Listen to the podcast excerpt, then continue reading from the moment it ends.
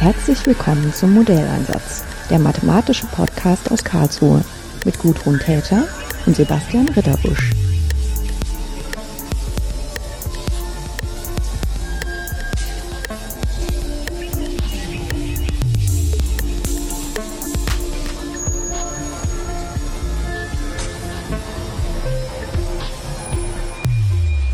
Hallo Hartwig.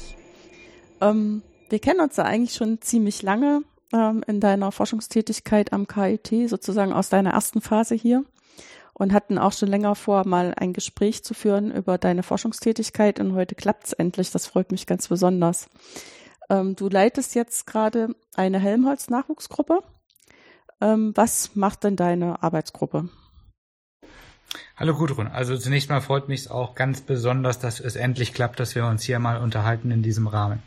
Ja, ähm, inzwischen habe ich hier eine Helmholtz Nachwuchsgruppe am KIT und in dieser Nachwuchsgruppe machen wir eigentlich zweierlei.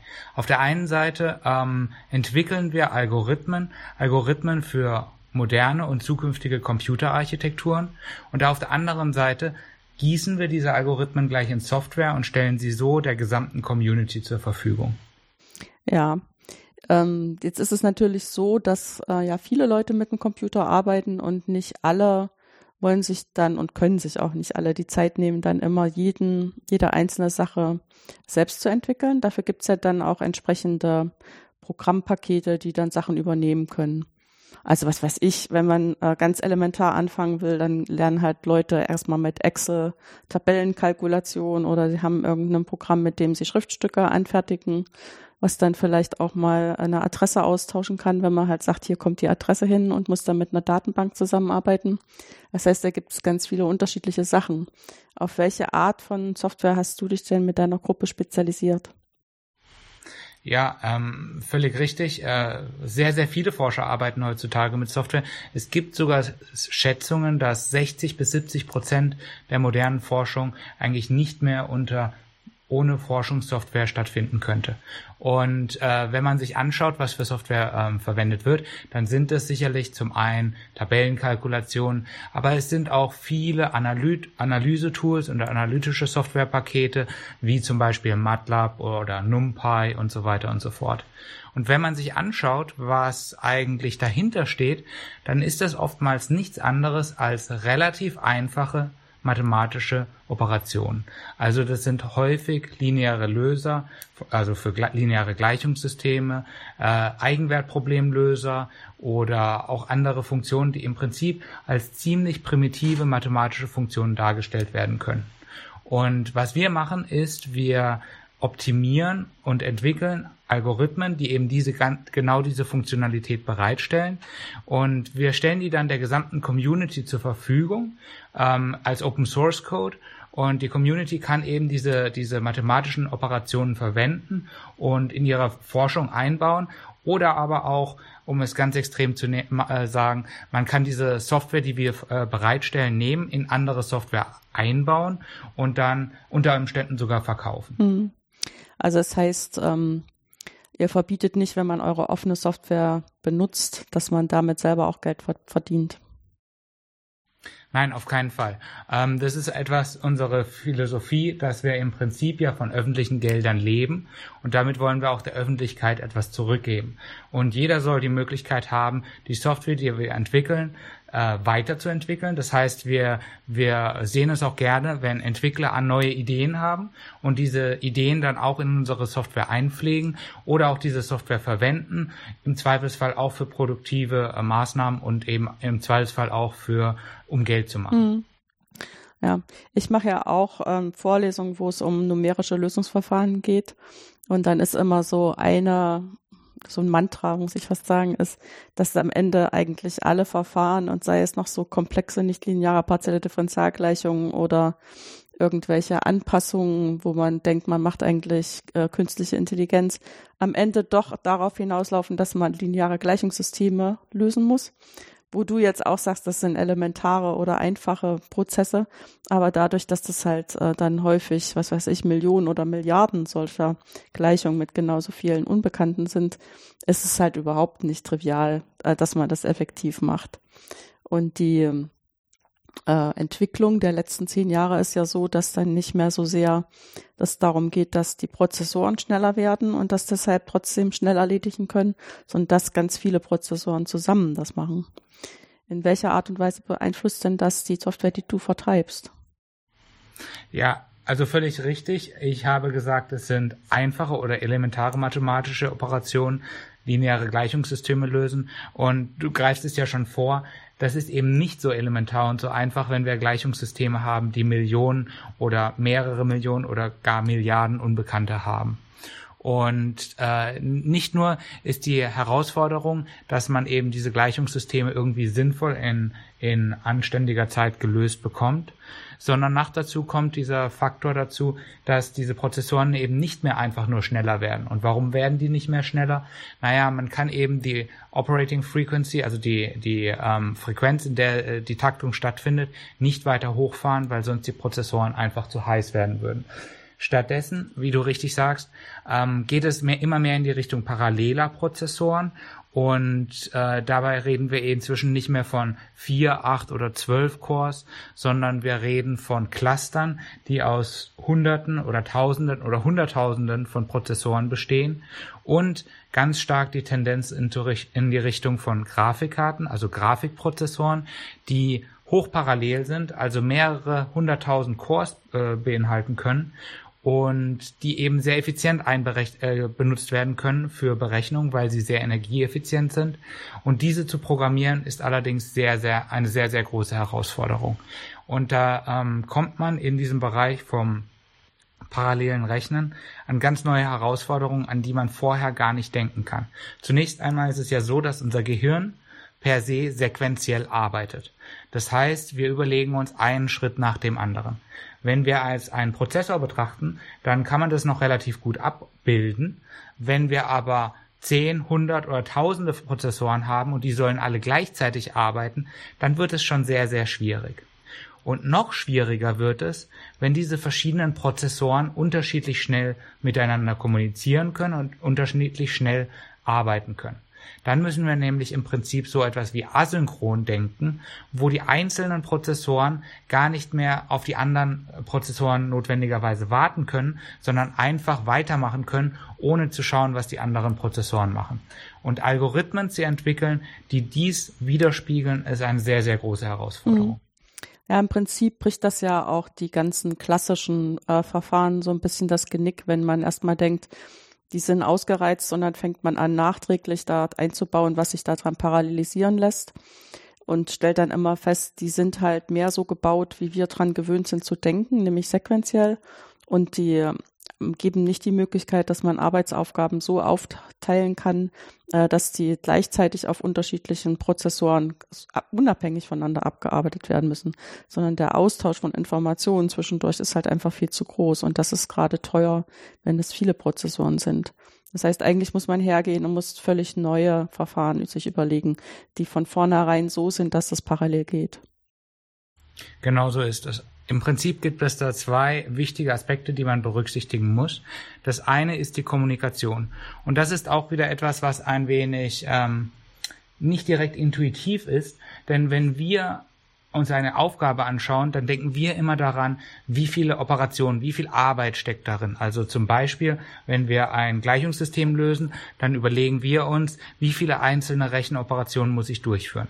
Heutzutage ist es aber so, dass die Rechenleistung an sich nicht das Problem ist, denn ich kann ja beliebig viele von diesen Prozessoren aufstellen.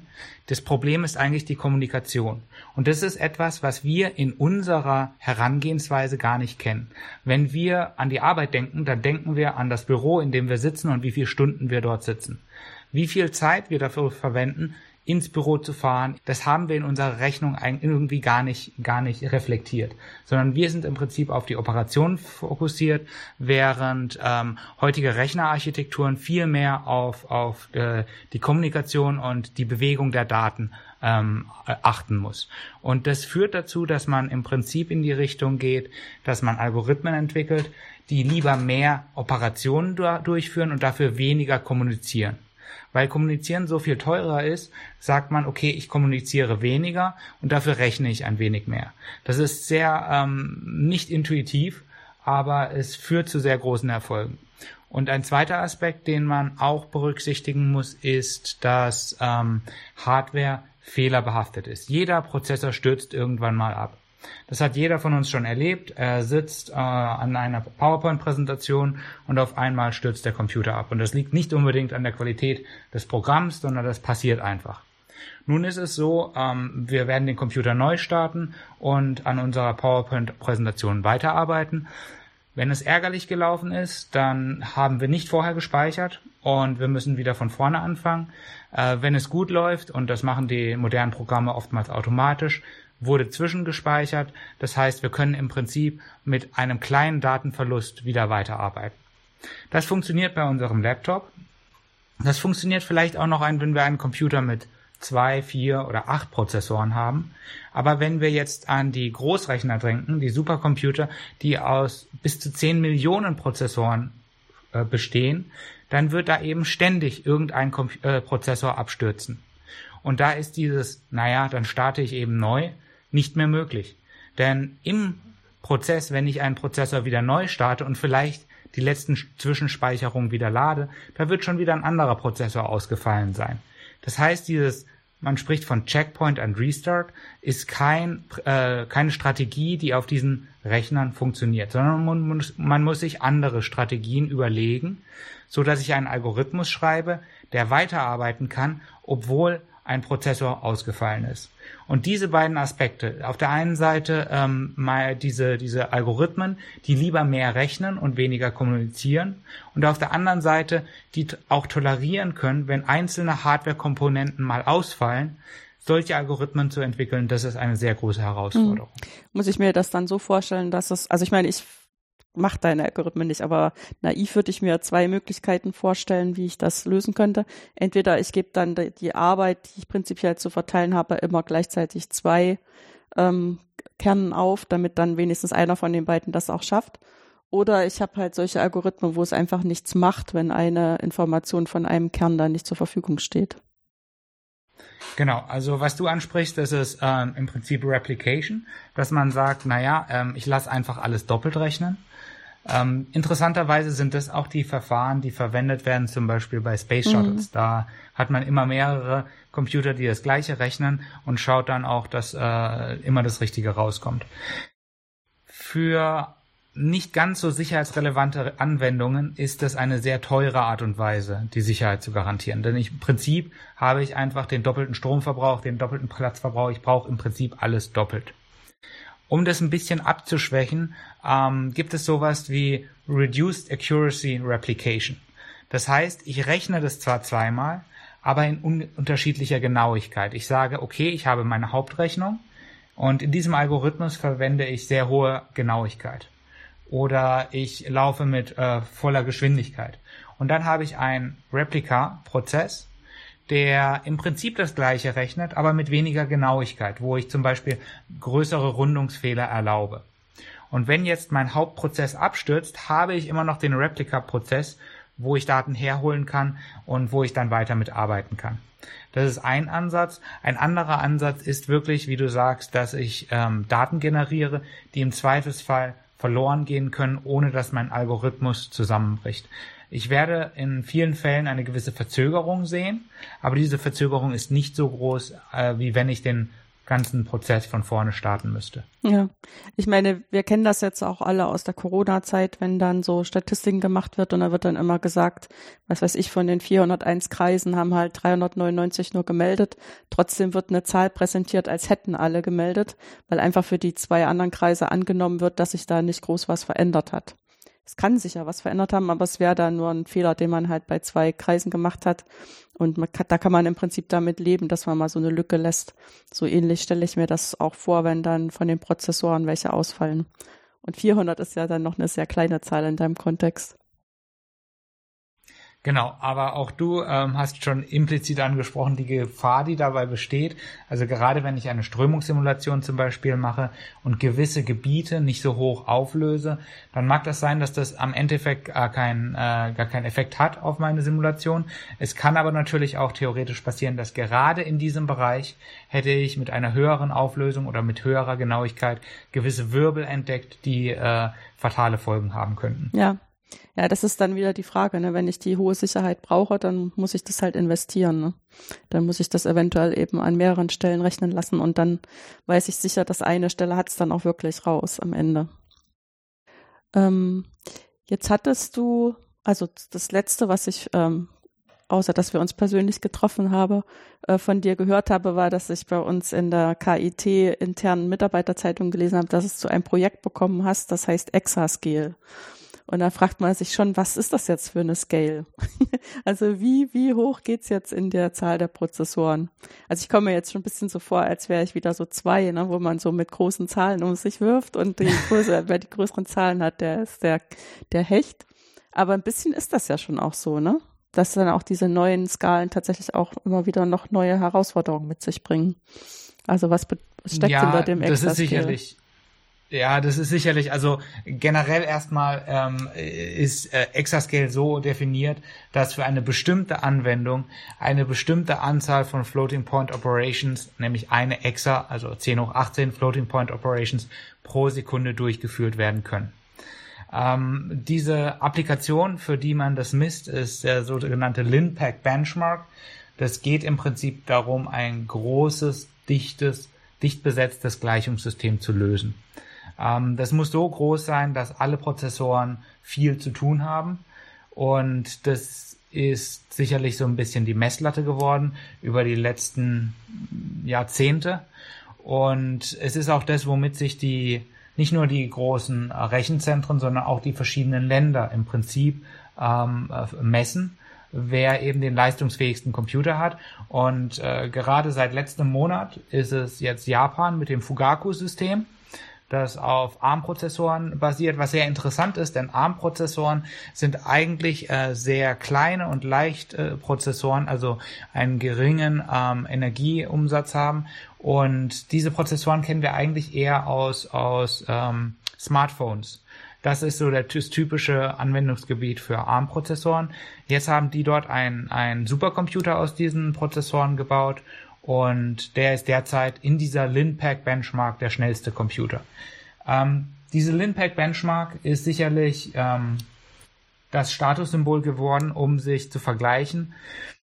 Wissenschaftliche Relevanz hat diese Benchmark eigentlich sehr, sehr wenig. Also kein Mensch löst Gleichungssysteme von dieser Größenordnung, vor allem dicht besetzte Gleichungssysteme. Und ähm, es ist auch so, dass diese Linpack Benchmark sehr stark, man sagt, compute-bound ist. Das heißt, ähm, die, die arithmetischen Operationen, es werden sehr viele arithmetische Operationen durchgeführt, relativ wenig kommuniziert. Und das ist für heutige oder im Prinzip nicht, nicht sehr, äh, spiegelt nicht die Realität wider. Es gibt deutlich, ähm, deutlich äh, repräsentativere Benchmarks, zum Beispiel HPCG. Das ist ein CG-Verfahren, also ein Conjugate Gradient-Verfahren, das eben auf seinem äh, Hochleistungsrechner durchgeführt wird. Und wenn man sich jetzt die Performance, also die Leistung anschaut, die ein solcher Computer in dem einen oder in dem anderen Benchmark er, erreicht, dann liegt die bei dem HPCG, was deutlich repräsentativer ist, oftmals um einen Faktor von 100 niedriger unter dem, was für das HPL, High Performance Linpack Benchmark, erreicht wird.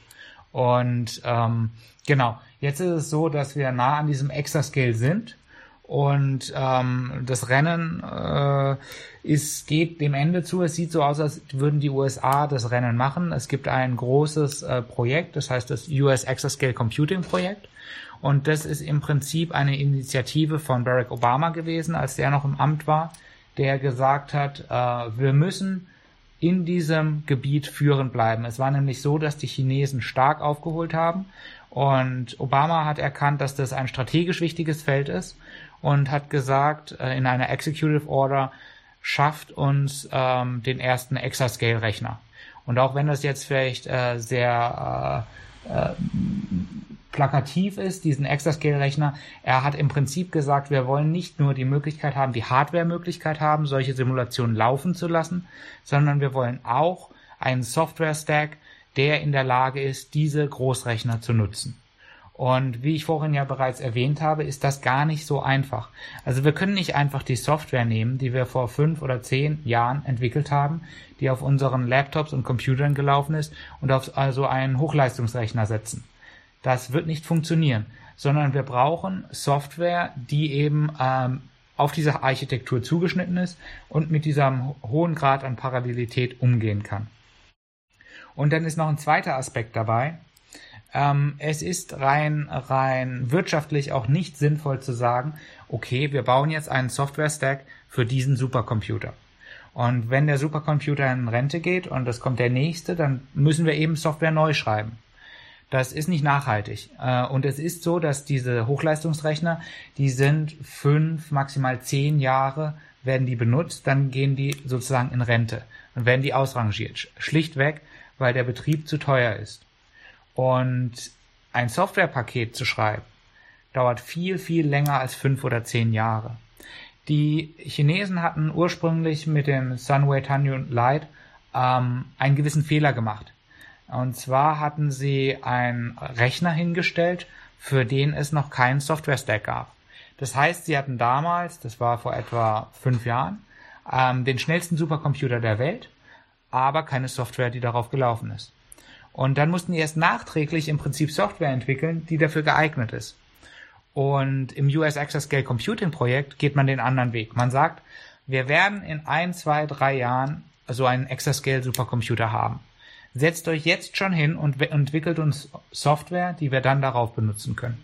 Und das ist sicherlich der nachhaltigere Ansatz, zum einen, weil ähm, die Software dann eben gleich bereitsteht, wenn der Computer da ist. Zum anderen aber auch, weil man sich viel mehr Gedanken macht bei der Softwareentwicklung und auch bei der Algorithmenentwicklung, wie sieht die Zukunft denn wahrscheinlich aus? Also es ist fast schon ein bisschen äh, Tarotkarten lesen, äh, man schaut oder Glaskugel lesen, man schaut in die Zukunft, wie werden die Systeme wahrscheinlich aussehen und wie muss ich meine Algorithmen bauen, dass die nicht nur auf dem Rechner laufen, sondern auch noch auf der Generation hinten dran und der auf der Generation 2 hinten dran und so weiter und so fort da muss im Prinzip schon viele Paradigmen müssen da zumindestens als Samen angelegt sein, die sich dann entfalten, so wie sich die Computer in der Zukunft wahrscheinlich entfalten. Ne? Genau so ist es. Und wir haben, ähm, wir sind eigentlich in einer Lage, wo wir relativ gut abschätzen können, in welche Richtung die Entwicklung gehen wird. Und äh, da muss man auch ganz ehrlich sagen, innerhalb des Exascale Computing Projektes ist es so, dass die Hardware-Hersteller relativ offen sind mit Informationen, in welche Richtung sie gehen und was sie denn glauben, ähm, wie das werden wird. Man darf nicht vergessen, dass alle diese Hardware-Hersteller dennoch Konkurrenten sind. Aber gerade wenn man diesen Hintergrund sieht, sind sie doch sehr, sehr bereitwillig, damit äh, Informationen preiszugeben. Ja, ich meine, da muss da wahrscheinlich auch so einen gewissen äh, Kompromiss finden, ne? dass man dann nicht wie die Chinesen dasteht, ganz ohne ähm, Programme, also, dass man das so weit teilt, dass die Leute damit arbeiten können, ohne dann so das letzte Epsilon preisgeben zu müssen. Genau so ist es. Und man muss auch einen gewissen Kompromiss finden. Man möchte natürlich diese Computer effizient nutzen, wenn ich aber jetzt meine Algorithmen und meine Implementation ganz extrem auf eine bestimmte Hardware auslege, dann werden sie auf dieser Hardware exzellente Performance erreichen. Wenn ich dann aber zum nächsten System gehe, wird es wahrscheinlich nicht mehr so exzellent sein. Also auch das ist ein gewisser Kompromiss, den man da äh, eingehen muss. Wie viel äh, systemspezifische Optimierung mache ich und wie viel lasse ich generisch, so dass ich auf einem anderen System auch noch gute Performance mhm. erreiche. Ja, wir haben ja da auch in den letzten Jahren so einige, ich will jetzt mal sagen, Stadien oder so der Entwicklung äh, erlebt. Du hattest ja vorhin schon ein bisschen verwiesen auf die Grafikkarten, äh, die halt ja eigentlich dafür gemacht sind, dass man zum Beispiel in Computerspielen ähm, sich so schnell bewegen kann, äh, dass man das Gefühl hat, als wäre man in einer echten Umgebung, wo halt die ganze Zeit ähm, sehr viele Oberflächen immer neu gerechnet werden müssen, in welche Richtung man dann gerade guckt oder wen man da gerade sieht. Und die sind halt eigentlich optimiert dafür. Und dann muss man, ähm, ist, dann sind die halt irgendwie, sagen wir mal, billig, obwohl sie immer noch recht teuer sind, wenn sie gut sind, aber vergleichsweise billig zu haben. Und dann diese Idee, diese Rechenpower dann nicht nur für diese Art von Rechnung zu benutzen, sondern auch für andere. Und man muss dann halt mit den Eigenheiten äh, umgehen können, wie die dann diese Kommunikation zum Beispiel gelöst haben. Genau so ist es. Und wir kommen jetzt eigentlich noch weiter in diese Richtung. Und zwar ist ja das große Schlagwort heutzutage KI, also künstliche Intelligenz und Machine Learning. Und natürlich versuchen alle Hardwarehersteller möglichst genau die, die ähm, Anforderungen von Machine Learning wiederzuspiegeln in der Hardware. Und es ist so, dass äh, im Machine Learning man viel mit niedriger Genauigkeit arbeitet. Also man äh, benutzt im Prinzip Einheiten, die gut in Half Precision oder noch niedrigerer Genauigkeit arbeiten. Jetzt habe ich schon ähm, ein äh, Fremdwort verwendet. Jetzt möchte ich das kurz erklären. Also in einem Computer stellen wir ja Zahlen ähm, im Prinzip in Dezimalschreibweise dar genauer gesagt in Binary, aber im Prinzip ist ähm, der Gedanke, dass man eben als Gleitkomma-Format die Daten darstellt. Und man muss dann eben gewisse Rundungen äh, machen. Und jetzt gibt es verschiedene äh, Gleitkomma-Formate. Zum einen hat man da das Double Precision Format äh, und das äh, besteht aus 64 Bit. Und ähm, das ist im Prinzip so, dass man sagen kann, naja, der Unit Roundoff, also ähm, da, wo es beim Runden eng wird, das sind 10 hoch minus 16. Und äh, jetzt ist es aber so, dass man mit 64 Bit zu rechnen relativ teuer ist. Und man könnte ja auch sagen, ich nehme nur halb so viele, also 16 Bit. Das ist dann Single Precision, wird auch verwendet, auch in wissenschaftlichen Berechnungen, ähm, hat aber eben nur halb so viel Genauigkeit. Und dann kann man noch weitergehen, dass man sagt, man nimmt Half Precision. Das sind dann eben nur noch 16 Bit. Und da ist der Unit Roundoff, je nachdem, wie es, wie es äh, implementiert ist, da haben die Hardwarehersteller sich nicht ganz einigen können, hat man nur noch so drei, vier Nachkommastellen, die genau sind. Das ist vielleicht äh, sehr vorteilhaft fürs Machine Learning, weil man eben ähm, sehr schnell rechnen kann. Für uns, ähm, die wir wissenschaftliche Simulationen vor allem im Auge haben, ist das oftmals nicht ausreichend. Und ähm, das kann man sich vielleicht so ein bisschen vorstellen, wie wenn ich äh, nur mit ganzen Zahlen rechnen könnte. Ähm, dann bin ich äh, für viele Anwendungen wahrscheinlich sehr, sehr schnell, also wenn ich jetzt zum Beispiel Ostereier äh, verteile zwischen meinen Gesch äh, oder zwischen den Geschwistern, dann komme ich damit vielleicht ganz gut hin mit den ganzen Zahlen. Am Ende wird vielleicht ein Ei übrig bleiben, das man teilen wird, aber wenn es genug Ostereier sind, wird jeder damit leben können. Und dieses Ei kann ich dann eben im Ganzen, wenn ich nur mit ganzen Zahlen rechne, nicht teilen, sondern das bekommt dann irgendeiner, das wird vielleicht ausgelost, weiß ich nicht. Wenn ich jetzt aber ähm, möglichst genau rechnen und möglichst fair sein möchte, dann reichen mir die ganzen Zahlen eben nicht mehr, sondern muss ich im Prinzip mit Dezimalzahlen rechnen und das wird dann entsprechend teurer. Und das ist so ein bisschen der Gedanke. Ich kann in diesen niedrigen Gleichkommaformaten sehr, sehr schnell rechnen während ich in den hohen Gleitkommaformaten nur deutlich langsamer rechnen kann. Auf der anderen Seite sind die Ergebnisse in den niedrigen Gleitkommaformaten eben nicht sehr gut. Also die, die Qualität der Ergebnisse ist nicht sehr gut und vielleicht nicht ausreichend. Jetzt haben wir die Situation, dass ähm, die Hardware häufig alle Gleitkommaformate unterstützt, aber es erste Hardwarehersteller gibt, die sagen, naja, wir wollen insbesondere die Machine Learning Community glücklich machen. Wir bauen Prozessoren, die eben nur noch mit Half Precision, also 16-Bit Genauigkeit rechnet. Das stellt uns jetzt vor ähm, eine Herausforderung, denn wir wissen mit diesen 16-Bit, die Genauigkeit, die, die wir damit erzielen können mit den traditionellen Algorithmen, reicht nicht aus für das, was unsere Anwender haben wollen. Und jetzt gibt es im Prinzip zwei Herangehensweisen. Auf der einen Seite kann man sagen, naja, dann benutzen wir die Hardware einfach gar nicht, wir ignorieren diesen Trend einfach. Und es gibt die eher optimistische Herangehensweise, dass man sagt, gut, dann müssen wir uns eben der Herausforderung stellen und Algorithmen entwickeln, die genau äh, mit dieser, äh, diesen Gleitkommaformaten arbeiten können und trotzdem am Ende ähm, Ergebnisse liefern, die hohe Qualität haben. Und das ist im Prinzip genau das, was wir in diesem US Scale Computing Projekt machen. Also es gibt da ein, ein äh, Focus Effort, der genau darauf abzielt, dass man sagt, okay, wir müssen Algorithmen entwickeln, die mit niedriger Gleitkomma, niedrigen Gleitkomma-Formaten arbeiten und trotzdem am Ende Ergebnisse liefern, die hohe, hohe Qualität haben.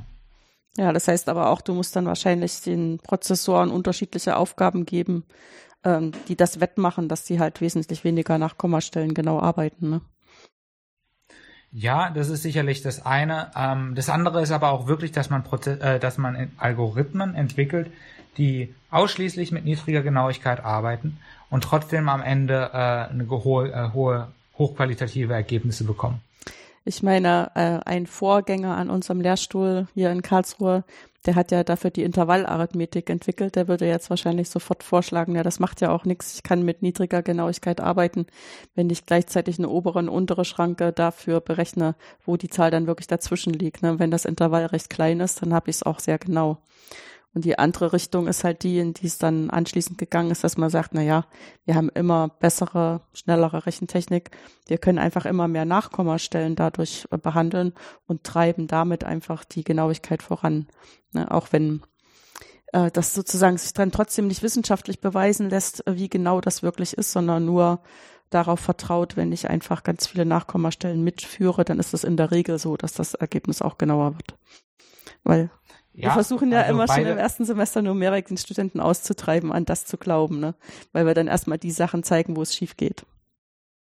Ja, also äh, beide Ansätze gibt es. Ähm, es ist sicherlich so, dass man versucht, äh, viel mit äh, Rechenpower wettzumachen. Aber du wärst überrascht, wie häufig der Name Coolish in irgendwelchen Konferenzen fällt. Also es ist wirklich so, dass das ähm, ich würde sagen, sogar wieder zunehmend häufig betrachtet ja, wird. Weil das ist mir jetzt tatsächlich spontan eingefallen, als du gesagt hast, wir arbeiten einfach mit weniger Präzision, weil ich dann dachte, ja, man kann das natürlich auch machen, wenn man einfach den Fehler mitführt, ne? Also diese Intervalle äh, ausrechnet. Ja. Nur brauche ich dann natürlich auch Anwender, die im Prinzip diese Daten sinnvoll interpretieren können. Und das ist oftmals nicht gegeben. Also es äh, ist jetzt überhaupt kein Vorwurf an die Anwender, aber häufig sind es eben Simulationen, die an sich schon so komplex sind, dass hinten dran irgendeine mathematische Bibliothek steht, die das Ganze dann rechnet. Und von dieser mathematischen Bibliothek wird einfach erwartet, dass genaue Ergebnisse kommen. Und die sind eigentlich nicht daran interessiert, sich noch damit auseinanderzusetzen, okay, ähm, das könnte fehlerbehaftet sein, äh, wie groß könnte denn der Fehler sein, kann ich den quantifizieren und so weiter ja. und so fort. Ja, ich meine, wenn ich eine Schlagbohrmaschine im Baumarkt kaufe, dann will ich mich ja auch darauf verlassen können, dass wenn ich die dann an der angezeichneten Stelle aufsetze und dann auf den Knopf drücke, dass die sich auch genau in der richtigen Geschwindigkeit dreht, sozusagen noch ein bisschen anpassbar aufs Material und will mich da nicht noch mit der, wie das konstruiert ist, auseinandersetzen. Also kann man sich das ja schon vorstellen. Ja, auch wenn die Schlag, deine Schlagbohrmaschine ein bisschen teurer ist. ja, ja. Wobei ähm, man auch dazu sagen muss, das ist interessant. Ähm, die Hochleistungsrechner an sich sind teuer. Ähm, das ist gar keine Frage. Äh, insbesondere gibt es auch immer wieder Schwankungen bei den Prozessorkosten.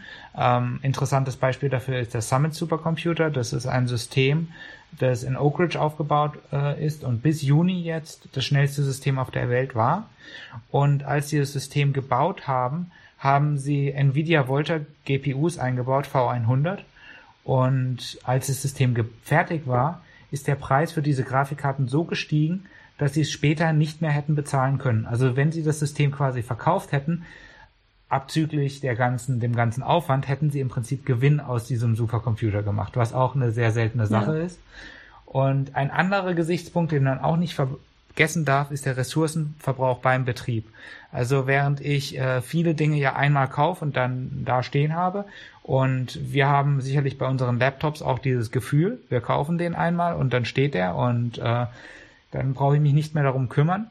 Äh, also ein Hochleistungsrechner von der Größenordnung hat im Jahr Energiekosten von etwa einer Million. Also das ist durchaus signifikant.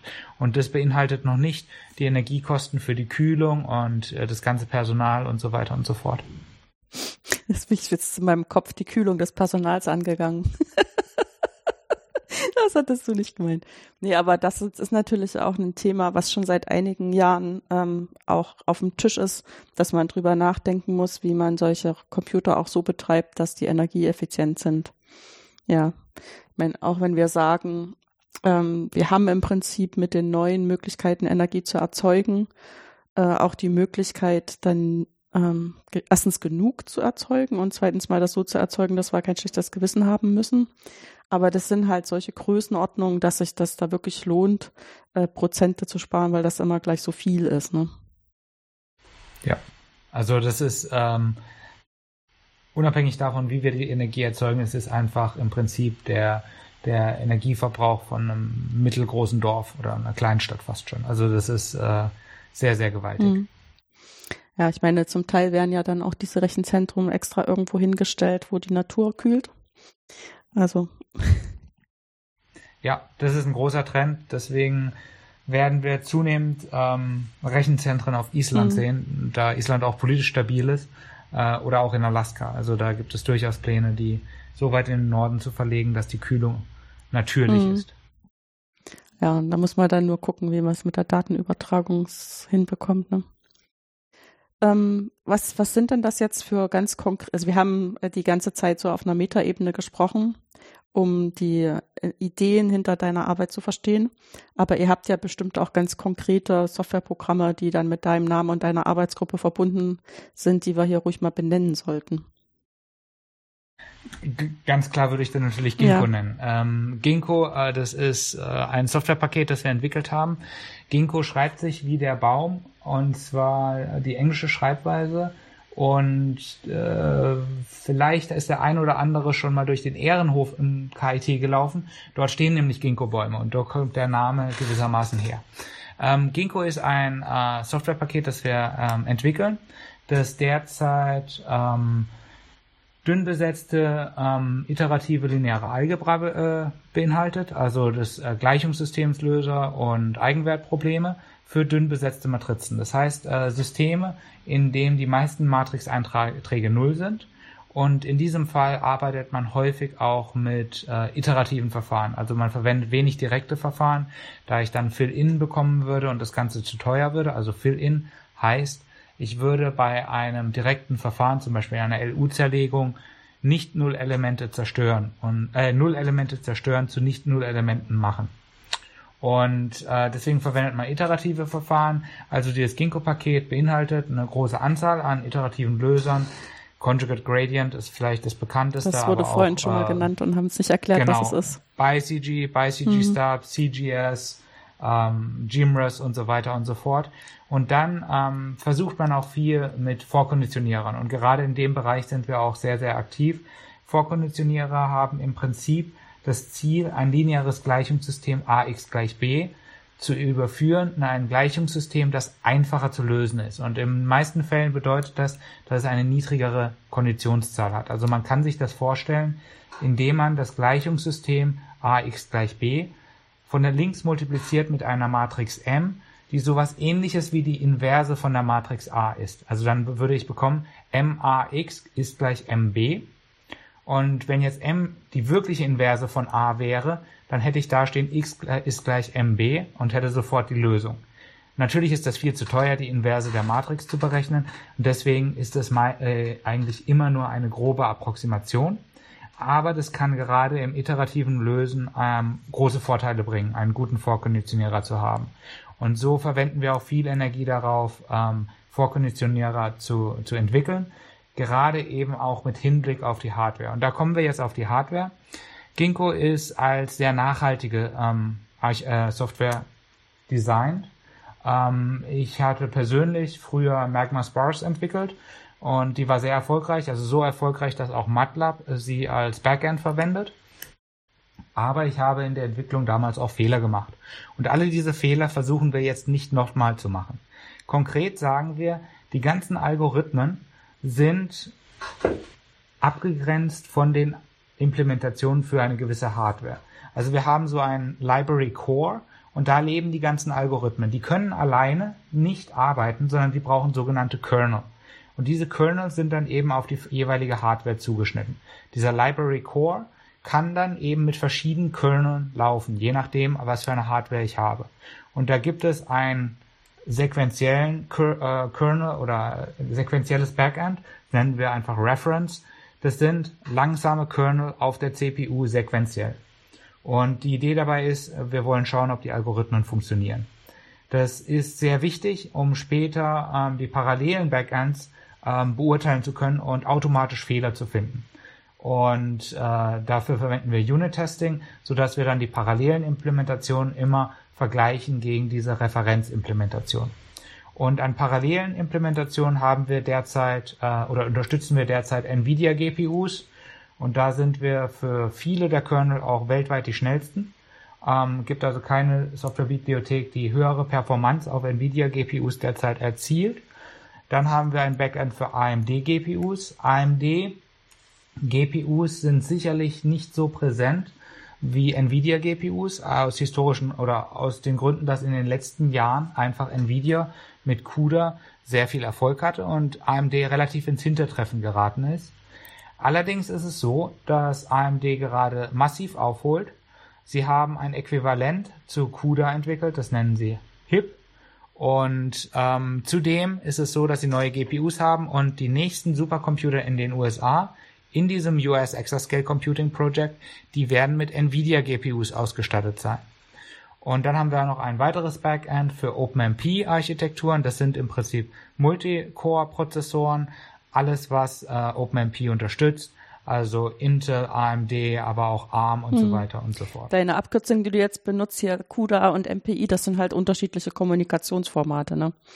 Also weil genau, muss man sich nicht vor erschrecken, das ist einfach nur, ähm, ist ein bisschen anders organisiert, wie die Prozessoren gemeinsam oder eben auch nicht gemeinsam auf Speicher zugreifen und miteinander reden können. Genau, das ist im Prinzip eine Sprache, hätte ich erklären sollen. Ähm, das ist eine Sprache, um speziell auf dieser Architektur arbeiten ja. zu können. Ähm, also im Prinzip wie eine Programmiersprache, wie C auf normalen Prozessoren, gibt es dann eben CUDA für NVIDIA GPUs und HIP für AMD GPUs. Ja.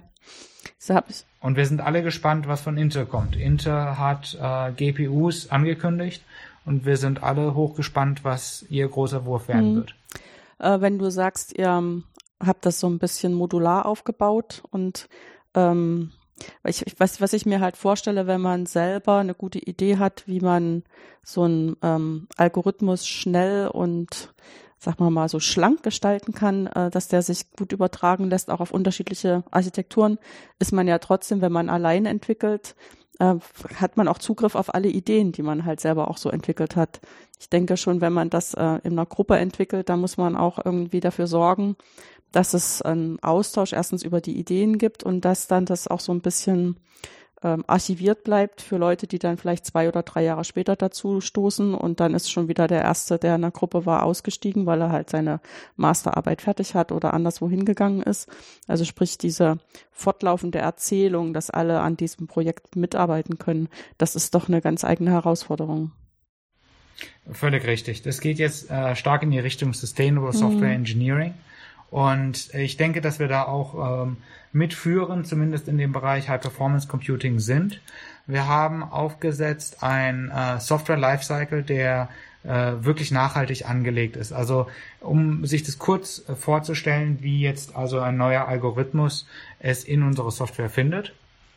Das kann einer aus meiner Arbeitsgruppe sein, aber das kann auch ein externer sein, der im Prinzip Code entwickelt und dann einen sogenannten Request sendet. Dieser Push-Request sagt im Prinzip folgendes.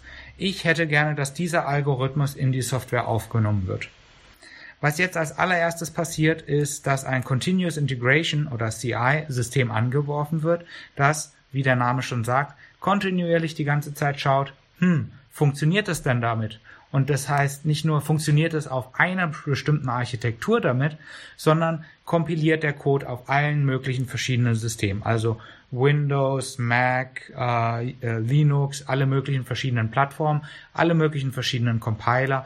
Geht es überall glatt oder gibt es irgendwo Probleme?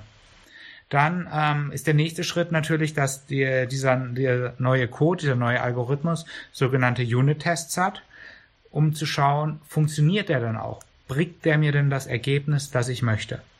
Und alles das passiert bis hierhin noch automatisch.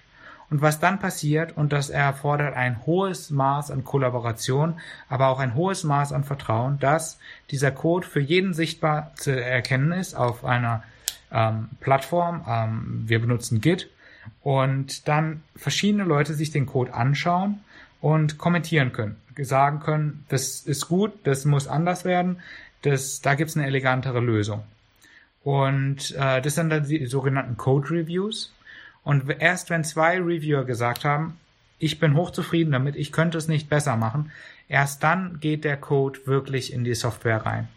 Und äh, da gehört dann natürlich auch dazu, dass der Code anständig dokumentiert ist. Denn in fünf oder zehn oder 15 Jahren ist der Mensch, der den ursprünglich geschrieben hat, vielleicht gar nicht mehr da. Und dann müssen diejenigen, die dann mit der Software arbeiten, nachvollziehen, welche Gedanken da vorhanden waren, dass dieser Code so geschrieben ist. Und wenn das alles passiert ist, dann passiert bei uns noch ein ganz besonderer Schritt. Ähm, und zwar nennen wir das Continuous Benchmarking. Das heißt, der Code wird auf Hochleistungsrechnern ausgeführt. Und die Daten, also die, die Laufzeiten werden gesammelt und gespeichert, archiviert. Und es wird geguckt, ob die Performance gut ist, insbesondere ob sie schlechter geworden ist zum letzten Mal. Denn wenn sie schlechter geworden ist, dann gab es irgendeine Änderung im Code, die im Prinzip schlecht war für die Performance. Und falls das der Fall ist, dann äh, werden wir halt äh, informiert und dann müssen wir nachschauen, okay, welche Änderung hat denn jetzt genau dafür geführt, dazu geführt, dass die Performance schlechter geworden ist. Und dieser ganze Entwicklungszyklus im Prinzip, ähm, das nennt man eben äh, Sustainable Software Development. Und das hat eben als Ziel, als höchstes Ziel, dass das Ganze kollaborativ passiert.